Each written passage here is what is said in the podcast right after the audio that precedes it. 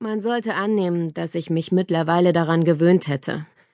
Dass es sich nicht jedes Mal anfühlte, als würde jemand mein Herz mit einem rostigen Schneebesen zerfetzen, wenn ich sie zusammen sah. Man sollte annehmen, ich würde aufhören, mich dieser Folter zu unterziehen, die Frau, die ich liebte, mit einem anderen Typen zusammenzusehen. All diese Annahmen sind komplett falsch. Ein Nordostwind war gerade durchgezogen, deshalb war die Luft in Philadelphia frisch. Unter meinen Stiefeln knirschte der Neuschnee. Das Geräusch wirkte ungewöhnlich laut, als wäre ich auf dem Weg zum Galgen anstatt ins Café mit Freunden. Freunde. Ich stieß einen dieser lustigen, eigentlich ist das gar nicht witzig, Lacher aus, und mein Atem sah dabei aus wie Rauch. Ich sah sie vorne an der Ecke stehen. Bliss hatte die Arme um Garricks Nacken gelegt, die beiden standen eng umschlungen auf dem Bürgersteig. So eingepackt in Mäntel und Schals sahen sie aus wie auf einem Werbefoto in einer Zeitschrift oder einem dieser perfekten Bilder, wie man sie fertig gerahmt kaufen kann. Ich hasste diese Bilder. Ich versuchte, nicht eifersüchtig zu sein. Ich würde darüber hinwegkommen. Wirklich. Ich wollte unbedingt, dass Bliss glücklich war. Und wie sie so dastand, die Hände in Garricks Manteltasche vergraben, während sich zwischen ihnen eine Nebelwolke aus Atem bildete, sah sie eindeutig glücklich aus. Aber genau das war ein Teil des Problems. Selbst wenn ich es schaffte, meine Gefühle für Bliss vollkommen loszulassen, so war es das Glück der beiden, das mich eifersüchtig machte. Weil ich verdammt unglücklich war. Ich versuchte mich zu beschäftigen, schloss Freundschaften und hatte mich hier ganz gut eingelebt. Aber es war einfach nicht dasselbe. Neu anzufangen war ätzend. Auf einer Skala von eins bis Ghetto war meine Wohnung eine solide acht. Zwischen mir und meiner besten Freundin herrschte immer noch eine unangenehme Stimmung. Ich hatte so hohe Studienkredite aufgenommen, dass ich jederzeit unter ihnen zu ersticken drohte. Ich hatte mir vorgestellt, dass ich durch meinen Master wenigstens einen Teil meines Lebens richtig machen würde. Falsch. Ich war der Jüngste in diesem Programm, und alle anderen hatten bereits jahrelange Arbeitserfahrung gesammelt. Sie hatten ihr Leben im Griff, während meines ungefähr so aufgeräumt war wie die Gemeinschaftsbadezimmer im Wohnheim für Erstsemester. Ich war inzwischen drei Monate hier, und die einzige Rolle, die ich bekommen hatte, war ein Kurzauftritt als Obdachloser in einer Werbung für den Arbeiter-Samariter-Bund. Ja, das war alles ganz toll. Ich wusste genau, wann Bliss mich entdeckte, denn sie zog die Hände aus Garricks Taschen und legte sie behutsam an ihre Seiten. Sie löste sich aus seinen Armen und rief Kate. Ich lächelte Immerhin kam ich so wenigstens ein wenig zum Schauspielern. Ich ging auf dem Gehweg auf sie zu und Bliss umarmte mich. Kurz, pflichtschuldig. Garrick schüttelte mir die Hand. So sehr es mich auch ärgerte. Ich mochte diesen Kerl wirklich. Er hatte Bliss nie daran gehindert, mich zu treffen, und offenbar hatte er mir eine ziemlich herausragende Empfehlung geschrieben, als ich mich für Tempel beworben hatte. Er lief nicht herum und markierte sein Territorium oder sagte mir, dass ich verschwinden solle. Er schüttelte mir die Hand, lächelte und klang aufrichtig, als er sagte Schön dich zu sehen, Kate. Auch schön euch zu sehen, Leute. Es folgte ein Augenblick unbehaglichen Schweigens, dann fröstelte Bliss übertrieben. Ich weiß nicht, wie es euch geht, Jungs, aber ich bin am Erfrieren. Lasst uns reingehen. Gemeinsam gingen wir durch die Tür. Das Mugshots war tagsüber ein Café.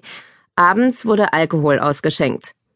Ich war noch nicht hier gewesen, weil es ziemlich weit weg war von meiner Wohnung am Campus der Temple University und weil ich keinen Kaffee trinke. Aber ich hatte viel Gutes darüber gehört. Bliss liebte Kaffee. Und ich liebte es immer noch, Bliss glücklich zu machen. Deshalb hatte ich eingewilligt, sie dort zu treffen, als sie mich angerufen hatte. Ich überlegte, ob ich nach Alkohol fragen sollte, obwohl es noch morgen war. Stattdessen entschied ich mich für einen Smoothie und fand einen Tisch für uns, der so groß war, dass wir alle viel Abstand zueinander halten konnten. Bliss setzte sich zuerst, während Garrick auf ihre Getränke wartete. Ihre Wangen waren rosa von der Kälte, aber das Winterwetter stand ihr gut.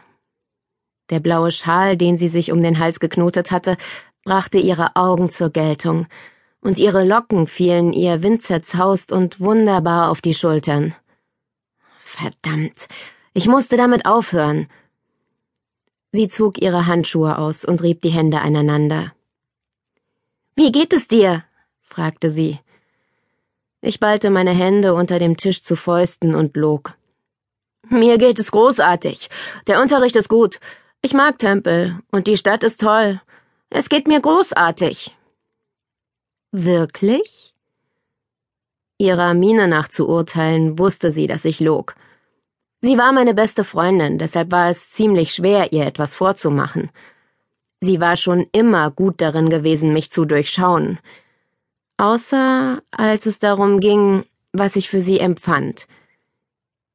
Sie erfasste so ungefähr alle meine anderen Ängste und Unsicherheiten, aber das nicht. Manchmal glaube ich, dass dies reines Wunschdenken gewesen war. Vielleicht hatte sie meine Gefühle nicht erkannt, weil sie es nicht wollte. Ja, wirklich, versicherte ich ihr. Sie glaubte mir immer noch nicht, aber sie kannte mich gut genug, um zu wissen, dass ich an meiner Lüge festhalten musste. Ich konnte mir meine Probleme ihr gegenüber nicht von der Seele reden, nicht im Moment. Diese Art von Beziehung hatten wir nicht mehr. Garrick setzte sich. Er hatte unsere drei Getränke mitgebracht. Ich hatte nicht einmal gehört, wie meine Bestellung aufgerufen wurde. Danke, sagte ich. Keine Ursache. Worüber reden wir? Jetzt geht das schon wieder los. Ich nahm einen langen Schluck von meinem Smoothie, damit ich nicht gleich zu antworten brauchte. Bliss sagte, Kate hat mir gerade von seinem Unterricht erzählt. Er hat die höhere Bildung fest im Griff. Wenigstens ein paar Dinge hatten sich nicht geändert. Sie kannte mich noch immer gut genug, um zu wissen, wann ich eine Auszeit brauchte. Garrick schob Bliss ihr Getränk hin und lächelte, als sie einen langen, dankbaren Schluck nahm. Er wandte sich mir wieder zu. Schön zu hören, Kate. Ich bin froh, dass es gut läuft. Ich verstehe mich immer noch gut mit den Dozenten in Tempel. Falls du mal Hilfe brauchst, dann frag mich einfach. Gott, warum konnte er kein Arschloch sein? Dann würde nämlich ein ordentlicher Faustschlag viel dazu beitragen, die Anspannung in meiner Brust zu lindern. Und es wäre viel billiger, als eine Wand in meiner Wohnung einzuschlagen. Danke, ich werd's mir merken, sagte ich. Wir plauderten über Belanglosigkeiten. Bliss erzählte von ihrer Aufführung von Stolz und Vorurteil, und mir wurde klar, dass Garrick wirklich gut für sie war. Ich hätte nie gedacht, dass ausgerechnet sie von uns allen diejenige sein würde, die so kurz nach dem Abschluss professionell Theater spielt. Nicht, dass sie kein Talent dazu hätte, aber sie war nie selbstbewusst gewesen. Ich hatte geglaubt, sie würde den sicheren Weg wählen und Inspizientin werden. Mir gefiel der Gedanke, ich hätte das auch aus ihr herausholen können, aber da war ich mir nicht mehr so sicher. Bliss erzählte von ihrer gemeinsamen Wohnung am Rande des Lesben- und Schwulenviertels. Bisher hatte ich es immer geschafft, mich aus allen Einladungen irgendwie herauszuwinden, aber früher oder später würden mir die Ausreden ausgehen und ich müsste mir die Wohnung mal ansehen, in der sie wohnten. Zusammen. Offenbar lag sie in einem ziemlich großen Vergnügungsviertel. Sie wohnten direkt gegenüber einer wirklich beliebten Bar, Garrick sagte, Bliss hat einen so leichten Schlaf, dass es zu einem regelmäßigen Ereignis geworden ist, aufzuwachen und dem Drama zuzuhören, das sich unvermeidbar vor unserem Fenster abspielt, wenn der Laden zumacht. Sie hatte einen leichten Schlaf? Ich hasste, dass er das wusste und ich nicht. Ich hasste es, so zu empfinden. Sie fingen an, eines dieser nächtlichen Ereignisse auszubreiten, aber sie sahen mich dabei kaum an. Sie starrten sich gegenseitig an, lachten und durchlebten die Erinnerung nochmal gemeinsam.